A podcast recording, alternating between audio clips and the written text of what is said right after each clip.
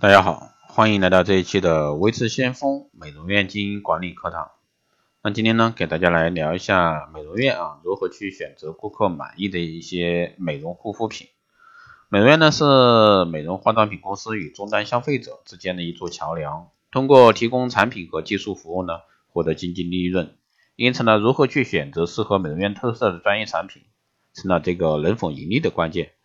没有人敢像这个卖彩票一样啊，去碰碰运气，所以说必须全面的斟酌合作对象和美容产品本身的一些情况。首先呢是寻考这个战略合作伙伴。那目前呢美容化妆品市场的品牌呢是越来越多，而每个品牌呢都有自己的特点。美容院如何去选择适合自己的经营品牌？很多人都知道，选择一个品牌，同时呢也选择了一个合作伙伴。选择合作伙伴呢，不单单是计算对方立刻能给自己带来多少利润，而必须全面考虑对方的实力和该项目的一个发展前途。首先呢，是看合作方啊是否是一个管理有序的一个企业，那因为这关系到产品的品质、合作的机遇和成功兑现承诺的可能性。一个由高素质人员组成公司，通常可以做到管理环境严密啊，产品品质达到国家或者说国际标准。经营思思想的前卫，并保持了与潮流同步，能够呢确保其公司与合作伙伴呢能稳步发展。其次呢是要考虑对方的长处是否能够补足自己现实的一个弱点。项目合作呢不是单纯的买卖关系，如果说在合作的过程中，对方的一个企业文化呀、营销策划、经营管理、人力管理、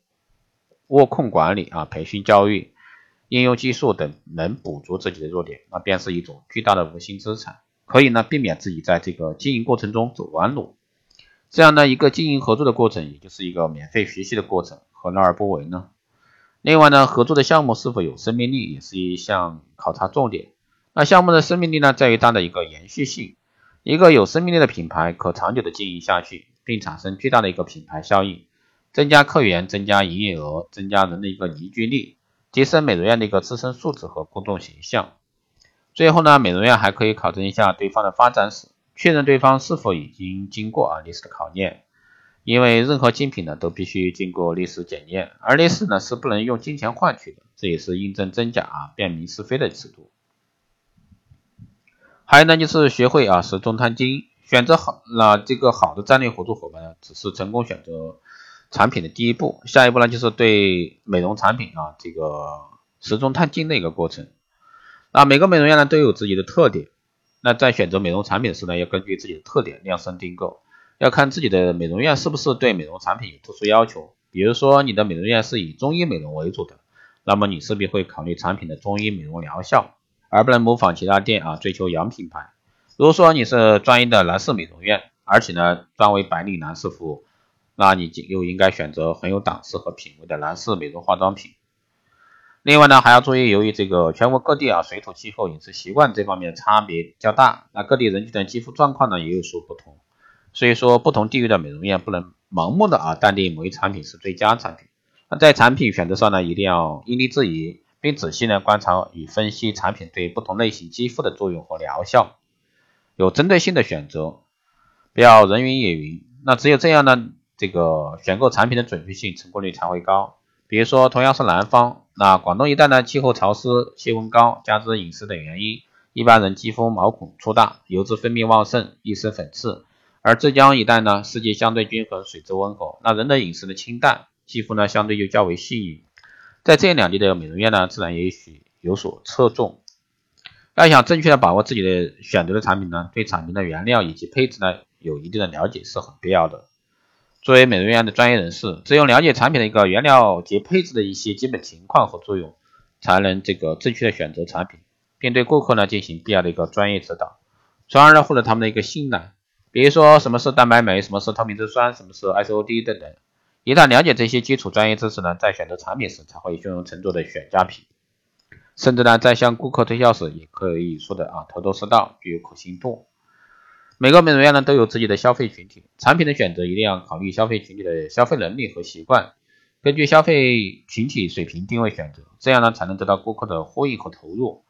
那违背这些规律呢，任意选购就容易造成产品积压，不仅浪费资源，同时呢也会增加成本，最终对顾客和美容院呢都无益处。到美容院做皮肤护理的顾客都希望自己的肌肤在原有的状态下有所改善，所以说美容院在选择产品时就要靠谨慎行事，最好呢先在内部人员中试用，效果较好呢再购进。那这样呢可以既不会因为产品选择错误而损伤顾客的肌肤，丧失了美容院的一个信誉，也不会因为盲目进货而造成经济损失。试用呢可以从产品的气味啊、手感呀、质地啊及后果来进行判断。当然，效果是指相对效果。如果说用后啊感觉舒服，无过敏现象，肌肤状况有一定改善，就可以初步判断啊这个产品的效果好，就比较好。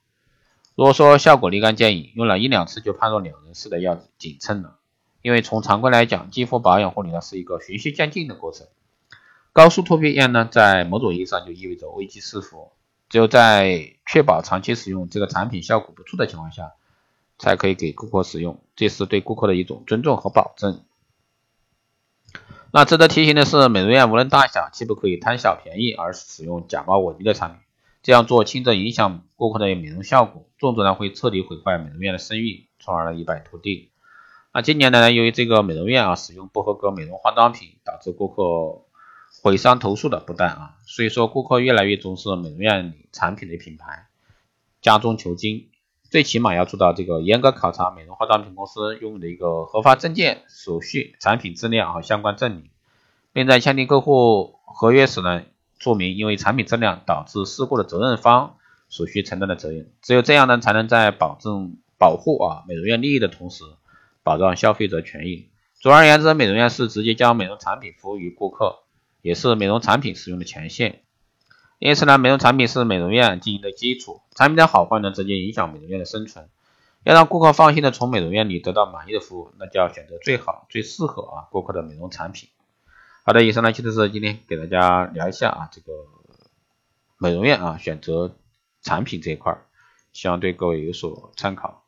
有问题加微信二八二四七八六七幺三二八二四七八六七幺三，备注电台听众，可以快速通过。